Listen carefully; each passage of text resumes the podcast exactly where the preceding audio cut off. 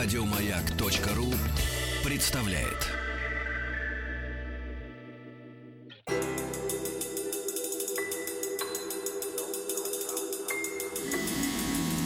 Объект 22.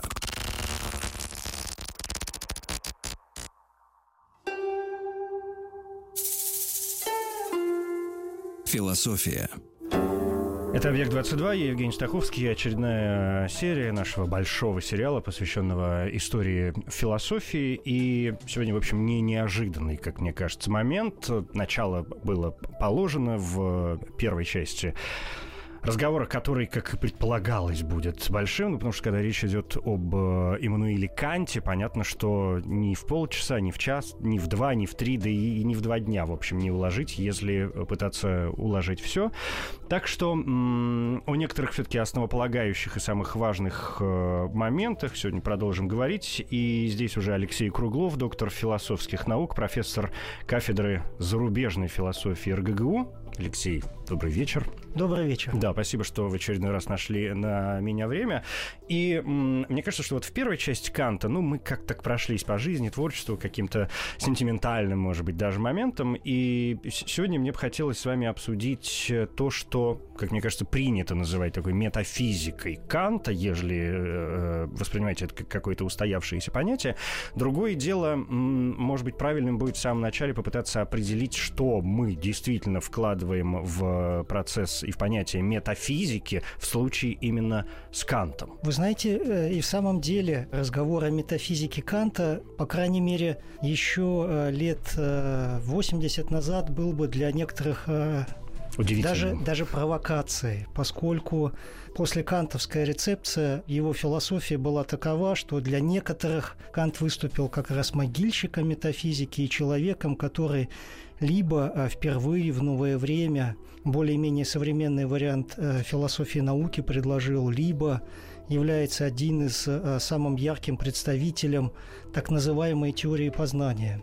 Но э, я хочу сказать, что вот эти вот интерпретации возникли главным образом в таком течении, которое возникло во второй половине XIX века, а Кант скончался, я напомню, в 1804 году. Это течение называлось неокантианство, то есть это была попытка уже после Гегеля после возникновения позитивизма вернуться к Канту, и причем Канту вот именно такому, который якобы был противником всяческой метафизики, боролся с материализмом и сформулировал какие-то положения, которые легли в основу вот этой новой, возникшей тогда философской дисциплины, которую и принято на тот момент было называть теорией познания. И главный труд Канта «Критика чистого разума», первое издание которого вышло в 1781 году, в том числе и по этой причине до сих пор воспринимается самым разным образом. Для некоторых это как раз и есть трактат по теории познания, для некоторых это трактат по философии науки, кто-то считает, что это трактат логический в широком смысле слова, если понимать логику как общую методологию э, человеческого познания как такового. Но кто-то по-прежнему придерживается такого положения, что по большому счету это один из наиболее значимых метафизических трактатов. И теперь к вашему вопросу, как можно метафизику понимать? Ну, опять не сразу. Дело в том, что для Канта метафизика предстает сквозь призму его э, знаменитого предшественника Христиана Вольфа.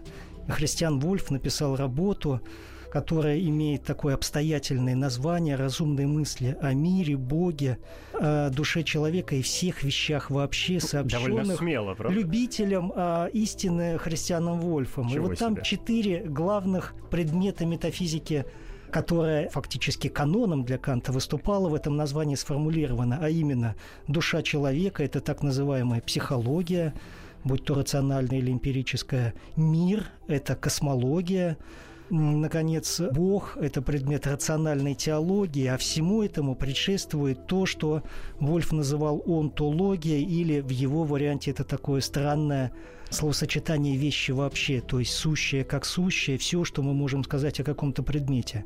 И если мы будем говорить о критике чистого разума, то мы там обнаружим, что Кант последовательно все вот эти четыре раздела традиционной вольфианской метафизики, собственно говоря, и разбирает с одним небольшим исключением, а именно начинается все с учения о пространстве и времени, которое из этого канона выпадает. Но если не обращать на это внимание, то, конечно же, Критика чистого разума в этом смысле – это трактат, который является каким-то осмыслением о метафизике. Другое дело, что метафизика на тот момент тоже была в процессе изменения, и э, сам термин возник очень странно. Я не буду сейчас э, на тему Аристотеля в этой связи говорить, но я только об одном хотел бы сказать.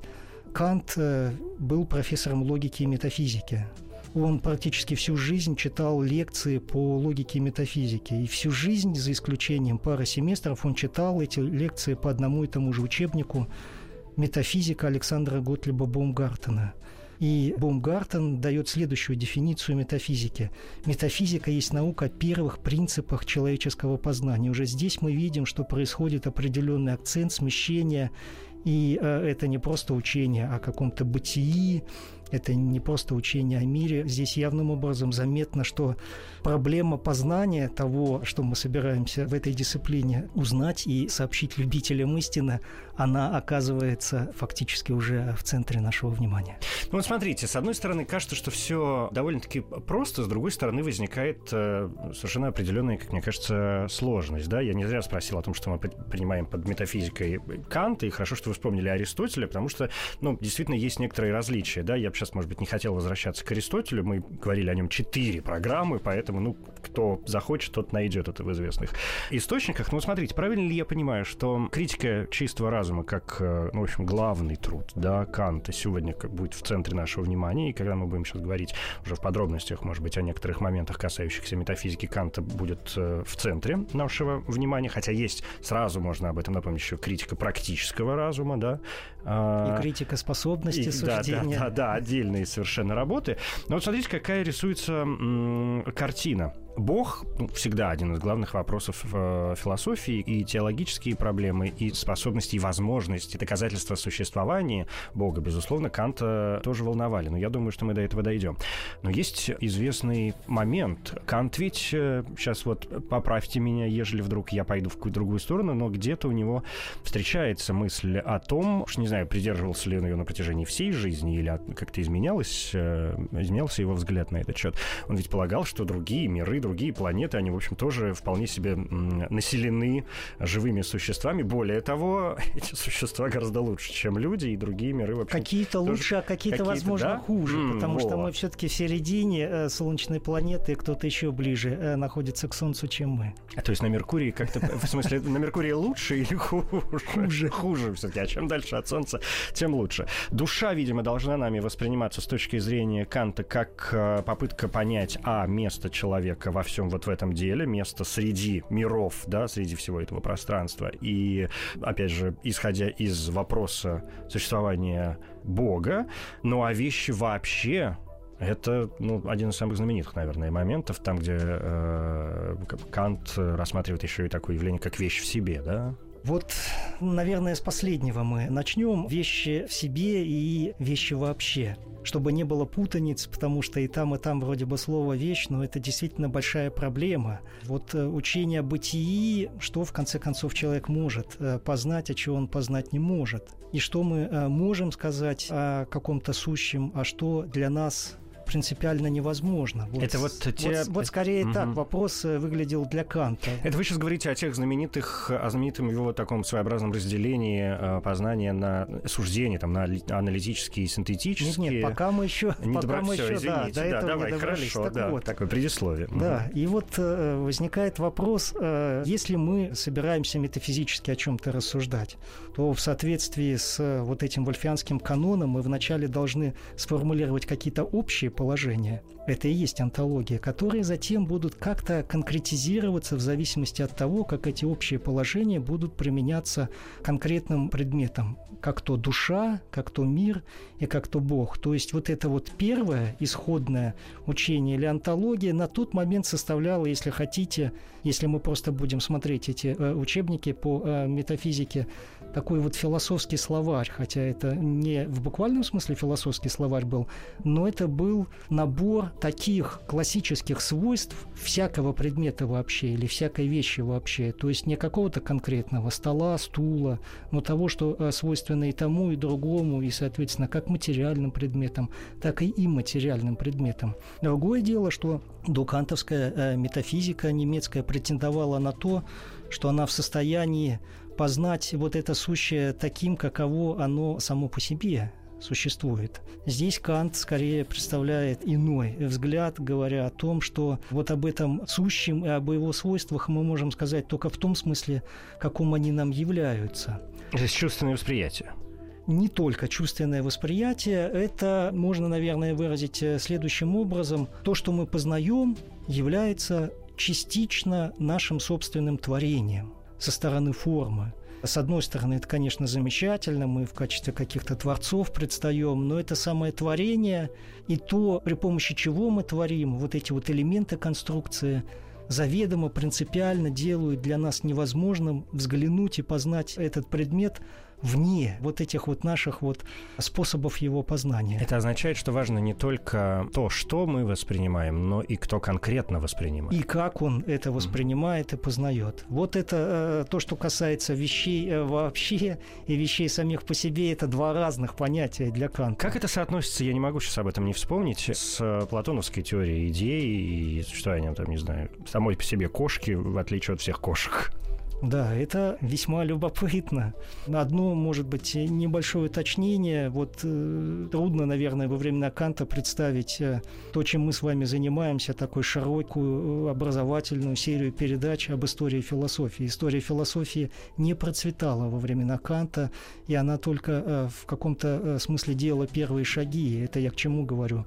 Степень знакомства Канта со своими предшественниками, знаете, по меркам э, нынешнего времени, может быть, она не была такая серьезная и детальная, но Кант пытается показать свое отношение к Платону как раз в своем учении об идеях. И противопоставление его выглядит следующим образом, если я его попробую кратко сформулировать.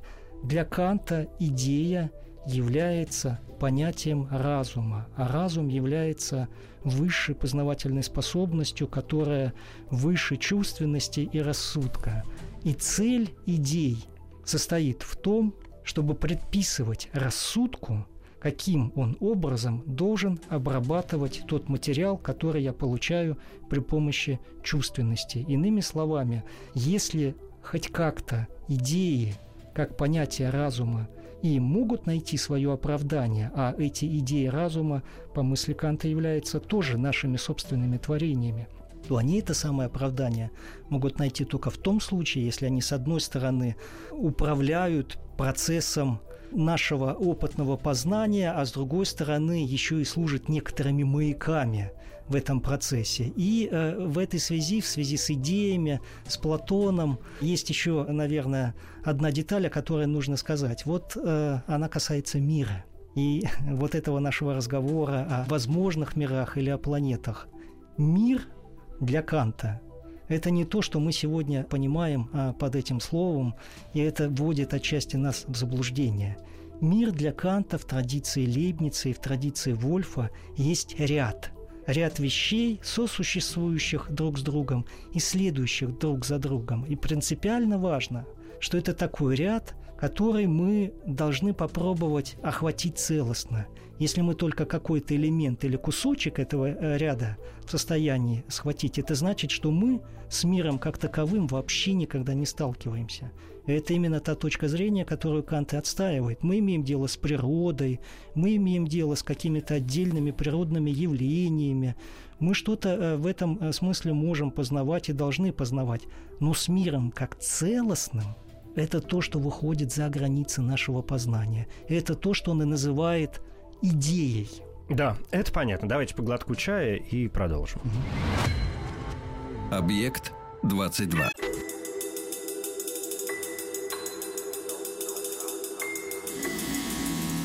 Объект 22.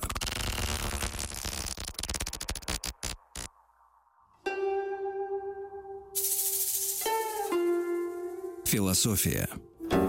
Алексей Круглов, доктор философских наук. Э, продолжаем э, исследовать метафизику Канта. Вы произнесли очень, на мой взгляд, важное слово. Оно как вскользь прозвучало, и, может быть, э, не все заострили на нем внимание, а следовало бы. Это слово «опыт». Потому что не здесь ли, не знаю, может быть, я опять забегаю вперед, но не здесь ли появляется вот то еще одно важное разделение вообще в суждении, вообще во всей философии?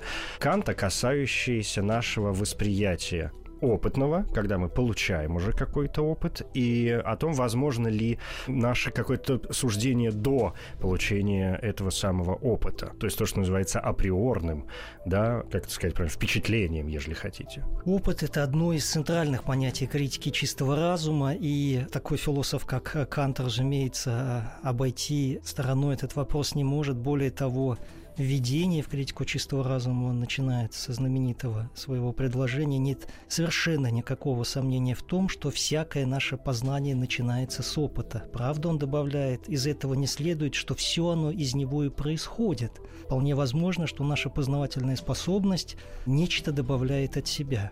И тем самым Кант пытается, ну, в общем-то, некую такую структуру опыта набросать нам, которая состоит, ну, по крайней мере, из двух частей.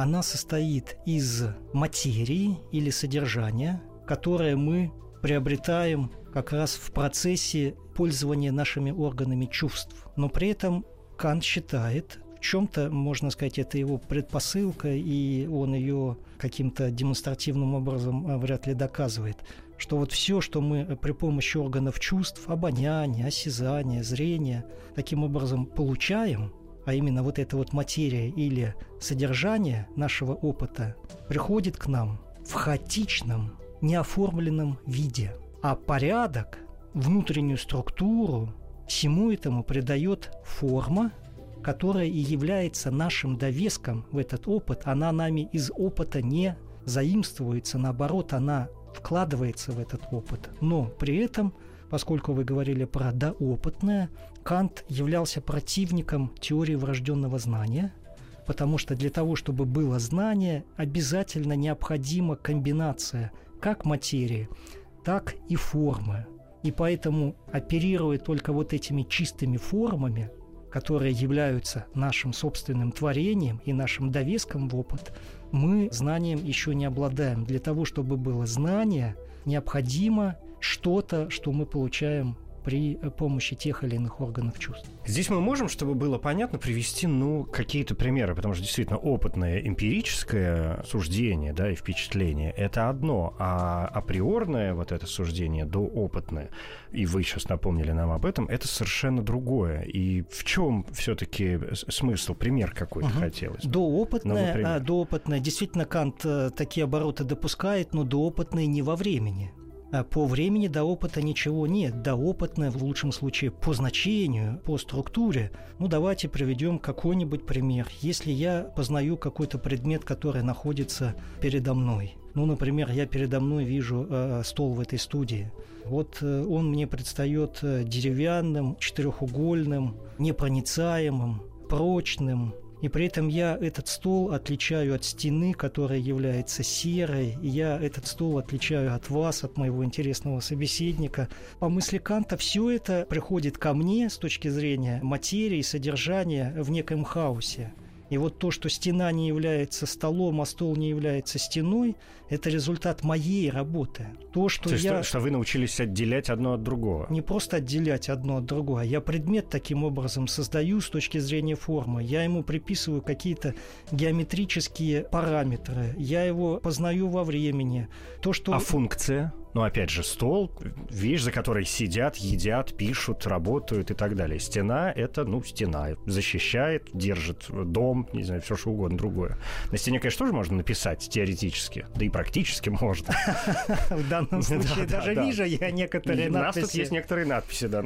Да, но э, функция или то, что можно назвать целевой причиной, в данном случае здесь скорее э, вопрос второстепенный мы э, в данном случае пытаемся э, на каком-то примере понять, как работают вот эти самые познавательные способности. Более того, скажем, то, что стол один, а не много их, и то, что этот стол есть носитель каких-то свойств, которые я перечислил.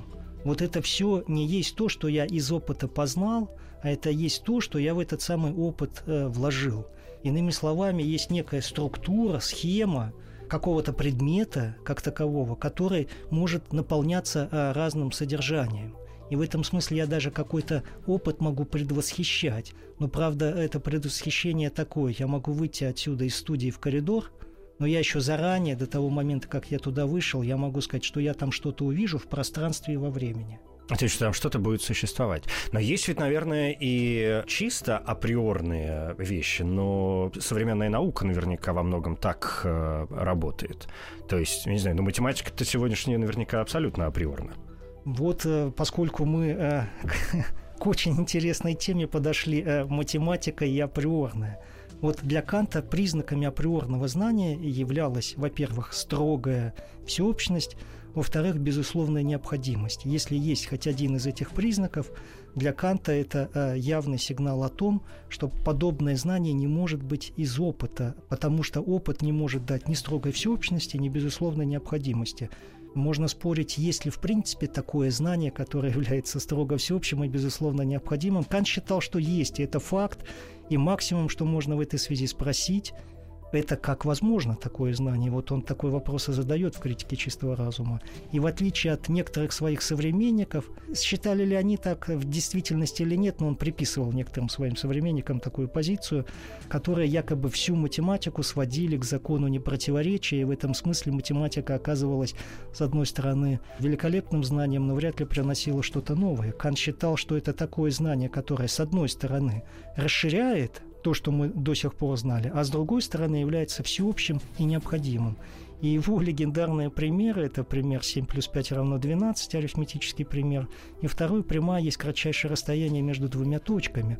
Но, в отличие от многих современных математиков, Кант скорее по-другому вопрос ставил. Многие математики и многие вообще естествознатели, да и, я думаю, большинство ученых современных э, с точки зрения Канта занимаются чем-то, что может быть очень важно, но они не понимают э, самого важного. Они наивно себе представляют, что они познают мир сам по себе, а все, что им доступно, это явление. И в этом и происходит может быть, такая линия размежевания. Если я считаю, что, будучи физиком, я познаю мир сам по себе, это одна история.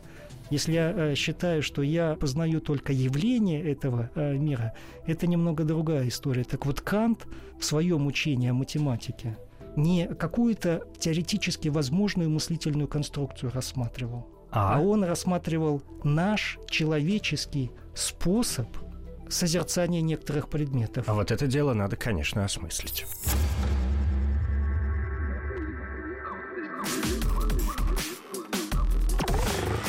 Объект 22.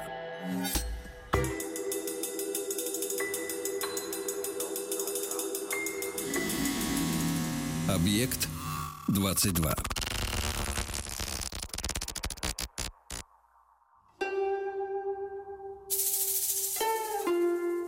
Философия.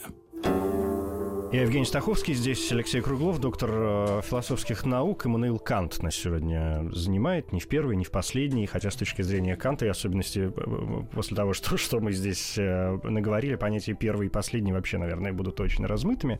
Вообще вот эта работа основная, да, о которой мы сказали в самом начале, у которой вообще крайне заманчивое название «Критика ведь чистого разума».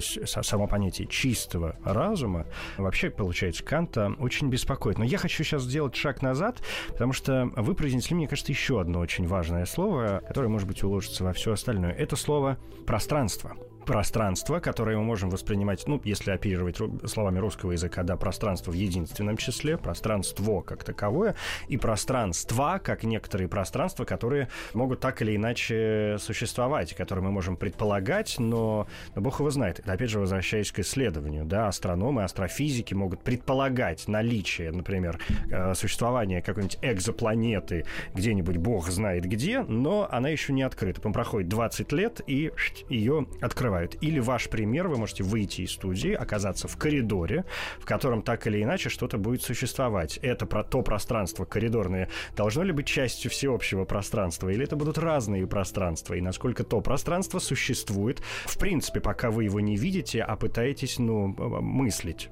Только лишь. Ваш э, вопрос меня натолкнул вот на какое размышление. Может быть, многим кажется, что э, мы сегодня в 21 веке э, якобы являемся чрезмерно прогрессивными по сравнению с мыслителями предшествующих эпох. Я думаю, это большая иллюзия. А Кант, кстати сказать, человек был такой, который пытался множество иллюзий разоблачать. Это одна из задач критики чистого разума. Так вот, вот это вот учение о множественности миров, это учение о том, что есть какие-то другие э, э мыслительные конструкции, все это э, довольно хорошо было известно и во времена Канта, и Кант знал и о учении Лейбница про множество миров.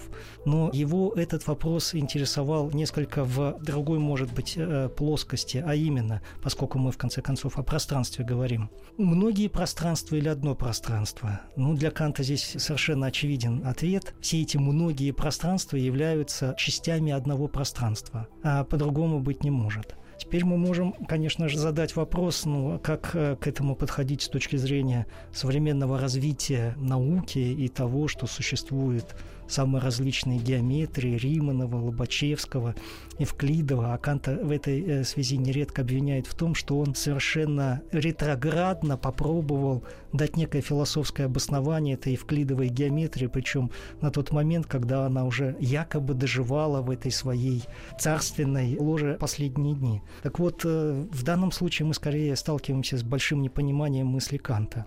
Кант и пространство, и в дополнение к этому я хочу сказать время, считал вот этими вот априорными формами чувственности, то есть теми формами, в рамках которой наша чувственность только и способна познавать какие-то предметы. И пространство, и время упорядочивает пространство, то, что к нам приходит извне, время, то, что к нам приходит изнутри. Без пространства и времени опыт невозможен, но, с другой стороны, каково все то, что мы познаем в опыте вне пространства и времени, мы не знаем и знать не можем. Это обратная сторона вот этого самого учения. И, соответственно, Кант не понимает здесь пространство и время как какое-то свойство вещей самих по себе. Это для него принципиально важно. Вещи сами по себе вне пространства и вещи сами по себе вне во времени. Можно ли придумать какую-то такую мыслительную конструкцию, которая отличается от тех форм познавательных э, и от тех параметров пространства, в которых мы познаем. Для Канта это Евклидово пространство. Я называл несколько примеров, но для того, чтобы было познание, заявляет Кант, нужно соответствующее созерцание. Вот если мы в состоянии созерцать в Римановом или Лобачевского пространстве, тогда это был бы аргумент против Канта. Но для Канта дело обстоит иначе, а именно то пространство, о котором он говорит, есть не свойство вещей самих по себе, а наша человеческая способность упорядочивать те предметы, которые приходят к нам извне, а время – это та способность, при помощи которой мы упорядочиваем то, что к нам приходит изнутри.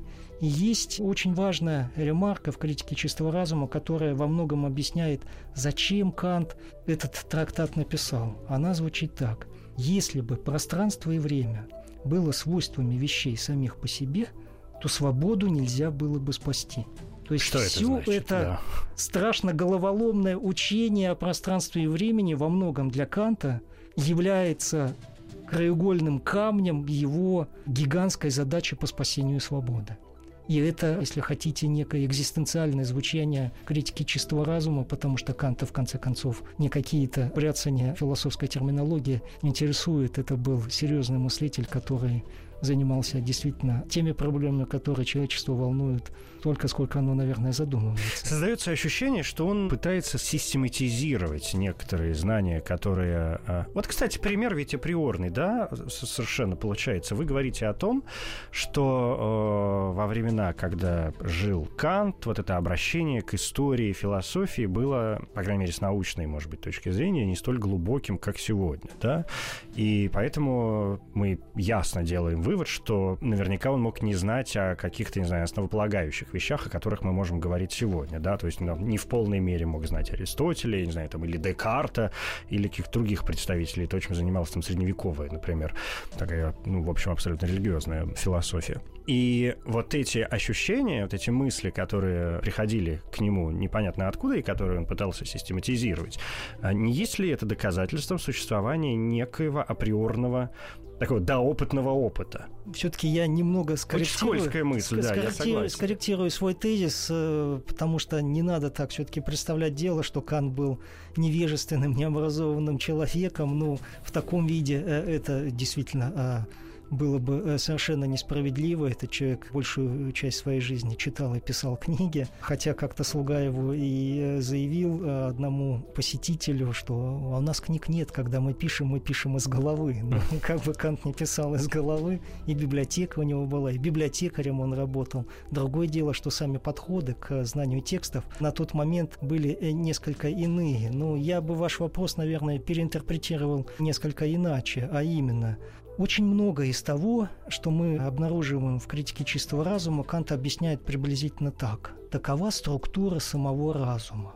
Вот на вопрос «почему?» он отвечает. Ну вот такова структура самого разума. Данность.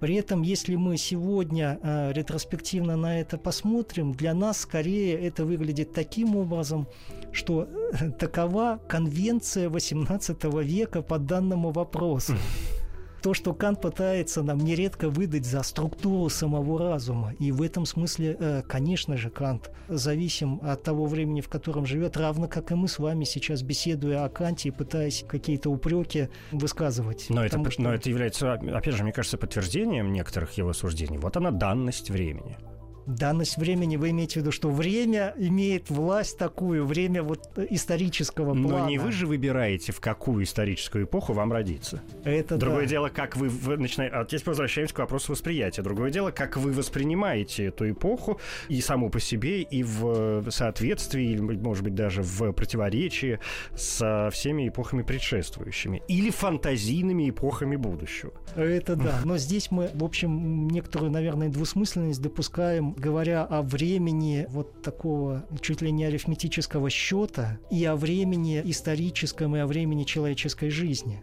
Хотя, по большому счету, и первое, и второе Канта занимало. Но вот э, если мы вернемся к тому времени, о котором все-таки речь идет в критике чистого разума, то оно данность для нас. Э, и, как вы говорите, мы его не выбираем. Да, мы его не выбираем в том смысле, что вот оно у нас такое.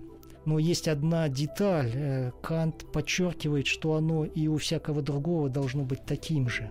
Почему? Ну вот потому что есть какая-то вот общая э, человеческая структура познавательных способностей. Таким образом, получается, что вроде бы каждый из нас – вот этот вот довесок в опыт вкладывает, но странным удивительным образом этот довесок со стороны вас, этот довесок со стороны меня оказывается идентичным. Во многом это и позволяет нам сейчас сидеть за одним столом, беседовать о таком интересном предмете, как критика чистого разума. Это вопрос еще и о знаменитых антиномиях кантовских, и вопросы там пространства и времени, которые решаются, или наоборот не решаются, может быть, как раз и до сих пор не решены ни в каком смысле относительно того, того, как мы должны воспринимать все это дело. Вопрос безграничности, вечности и пространства или вопрос ограниченности времени и пространства? Вопрос с пространством и со временем в традиционной метафизике был связан как раз с миром.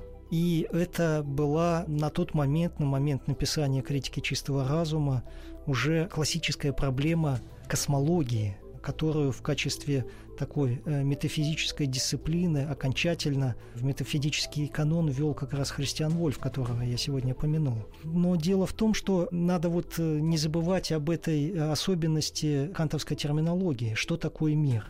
Мир есть ряд. И в этой связи возникает для Канта вопрос. Мы в нашем опыте приходим ли когда-либо в соприкосновение с этим миром или нет? Причем надо это понимать таким образом, что, ну, я не знаю, какой-нибудь образ, как если бы это был шар. Вот шаром мы в соприкосновение прийти можем с какой-то частью. Но это такое соприкосновение, которое не будет считаться. Нам надо со всей поверхностью причем, наверное, и внутренний, и внешний какого-то надутого воздушного шарика. Вот только тогда, наверное, мы можем говорить о том, что мир вот э, в непосредственное соприкосновение с нами вошел, потому что как только какая-то частичка, это уже не мир. Мир это все в целостности, э, вот в этой тотальности, данное как таковое. Мне и... кажется, вопрос, э, извините, пожалуйста, с шаром очень удачный, потому что сегодня мы называем воздушным шаром даже те вещи, которые с геометрической точки зрения шаром вовсе не являются. Да. Кстати. Да. Я принимают любую, в общем, какую-то причудливую форму. Может быть, летающая панда или, или я не знаю. Да и сам воздушный шарик, даже классический, он чаще всего какой-то овальный, да, нежели шарик. И вот в отношении такого мира мы можем спросить, является ли этот мир ограниченным в пространстве во времени или нет? Кан дает ответ на этот вопрос? Есть ли у него начало или нет? Господствует ли в этом мире необходимость, либо там остается место свободе? Может ли как часть этого ряда либо как некий элемент вне этого ряда существовать некое необходимое существо, которое отвечает на многие вопросы, в том числе mm. на вопросы целевой причины да, а, а вот Аристотеля. Это, да, а вот это уже вопрос, видимо, Бога. Но э, я бы не хотел, честно говоря, в нее погружаться сегодня, потому что, ну, как-то я так себе думаю, что вообще вопросы Бога и этические проблемы, которые ставит Кант, это такая тема будет отдельного разговора. Давайте сейчас небольшую паузу и продолжим. Хорошо.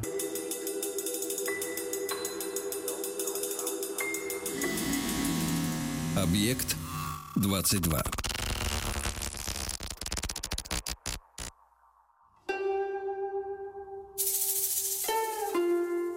Философия. Алексей, но понятно, об этом можно говорить бесконечно, я говорю об этом все время, но есть, я произнес сам это слово, и мне кажется, мы ушли от него немножко в сторону, и мне кажется, под занавес уже нашего разговора очень важно о нем напомнить, по крайней мере, дать этому какое-то определение, да, приблизительно хотя бы показать, это вернуться, я предлагаю к вопросу тем, тех самых э, антиномий, Антиномии для Канта – это некие противоречия законов самих собой. То есть э, это даже в книжной форме Кант пытается показать. На соседних страницах мы можем сформулировать тезис и антитезис, которые вроде бы как взаимно исключают друг друга. Это то, что я как раз и уже озвучил, а именно имеет ли мир начало во времени и в пространстве, делится ли он до бесконечности, либо есть какие-то простейшие э, части.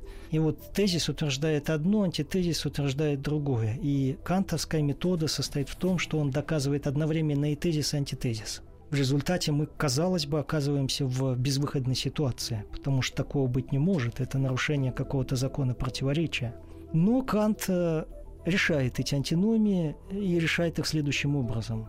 В том случае, когда мы к миру пытаемся приложить пространственно-временные характеристики, а это как раз проблема ограниченности или неограниченности э, мира в пространстве во времени и делимости до бесконечности, либо а, нахождения каких-то мельчайших а, атомов, мы тем самым допускаем ошибку, которая на основании того, что я сказал про пространство и время, довольно понятно. Пространство и время приложимы только к опыту. Мир в опыте не дан. А это значит, что как только мы пытаемся сугубо опытные характеристики приложить к внеопытному объекту, мы оказываемся в ситуации противоречия, из которой не выйти. Поэтому ответ Канта таков. Здесь и тезис, и антитезис ложен. Потому что к миру пространство и время вообще не приложимо. Ну, это ситуация, как если бы мы, э, не знаю, объемы воды измеряли э, в килограммах и выясняли вопрос 4 килограмма или 3 килограмма. Да ладно, в килограммах, в метрах, может, в метрах, сразу, в да. Метрах, в килограммах-то как раз, наверное, еще можно что-то придумать, а вот по идее в метрах. Если есть система, система, система угу. перехода или перевода одной э, Категории системы, да, да. единиц угу. в другую. Но для Канта наиболее может быть э, значимо в данной связи третья антиномия, которая касается проблемы свободы. Как все-таки он ее разрешает, потому что эта антиномия состоит в наличии двух взаимоисключающих э, тезисов и антитезисов, а именно все в мире есть природа, под природой Кант понимает необходимость господства причинно-следственной связи и закона достаточного основания. Все, что имеется, у всего есть достаточное основание, почему оно происходит так, а не иначе. И, соответственно, есть еще и вот эта вот причинно-следственная связь. У каждого явления есть э, своя причина, а следствие является, в свою очередь, причиной другого следствия, и мы находимся вот в этих вот рядах – Кант тогда задает вопрос, может ли быть что-то, что нарушает ход этого ряда? Может ли быть что-то, что вообще не находится в этом ряду? Можем ли мы по своей воле изменить течение этого ряда? Этот ряд в сторону причин где-то конечен, и есть ли там какая-то первая причина или нет? Вот это вот то, что Канта очень сильно волновало, и это может быть то, что и провоцировало его на работу над этим трактатом «Критика чистого разума». И я напомню, что одно из замечаний в «Критике чистого разума» звучит так. Если бы пространство и время было свойствами вещей самих по себе, свободу нельзя было бы спасти. Но в силу того, что пространство и время есть свойства явлений, но не вещей самих по себе, Кант утверждает, для явлений, для опыта совершенно справедливо, что там только необходимость, там природа, там не нарушаются законы, там все очень строго, и там не остается никакого места свободе. Потому что э, в этом смысле наше физическое тело от какого-нибудь другого камня или иного неодушевленного э, воздушного предмета, шарика. воздушного да. шарика, который по законам механики движется, не отличается. Но я, как человек, есть не только явление, я еще и некто, кто за границы этого явления выходит. И я, как некто, кто находится за границами этого явления, нахожусь вне вот этого господства тиранического, если хотите, пространства времени, и на меня а, вот эти вот природные необходимости не распространяются. И поэтому я, как такое существо, Кант называет ноуминальное существо, в отличие от феноменального – вот я как ноуминальное существо являюсь свободным. И я как ноуминальное существо могу, вопреки этому ряду предшествующих следствий, причин, оснований поступить. Это не значит, что я в состоянии нарушить природные законы. Очень часто я нахожусь в рамках того же хода этих природных законов, но я поступаю как свободный человек. Поэтому, возвращаясь к этому вот тезису о пространстве и времени, с одной стороны, вот это вот учение о пространстве и времени для Канта позволяет спасти свободу, с другой стороны, оно имеет еще одно следствие, а именно я сам себя тоже знаю только как явление. Каков я сам по себе, я себя только во времени знаю каков я сам по себе, мне неизвестно. Это значит, что что в моих поступках есть моя истинная заслуга или вина, по справедливости ни один человек судить не может. Это отсюда, видимо, вырастают э, серьезные этические вопросы, да, которые в творчестве Канта и тоже здесь являются мы видим, что важным. критика чистого разума уже в вопросе учения о пространстве и времени и в разрешении третьей антиномии, согласно которой в природе господствует необходимость, причинная следственная связь, а я как неприродное существо от этого свободен, мы тем самым уже оказываемся в рамках этики Канта. Да, спасибо большое. Алексей Круглов, доктор философских наук, профессор кафедры зарубежной философии РГГУ. Спасибо. Спасибо. Еще больше подкастов на радиомаяк.ру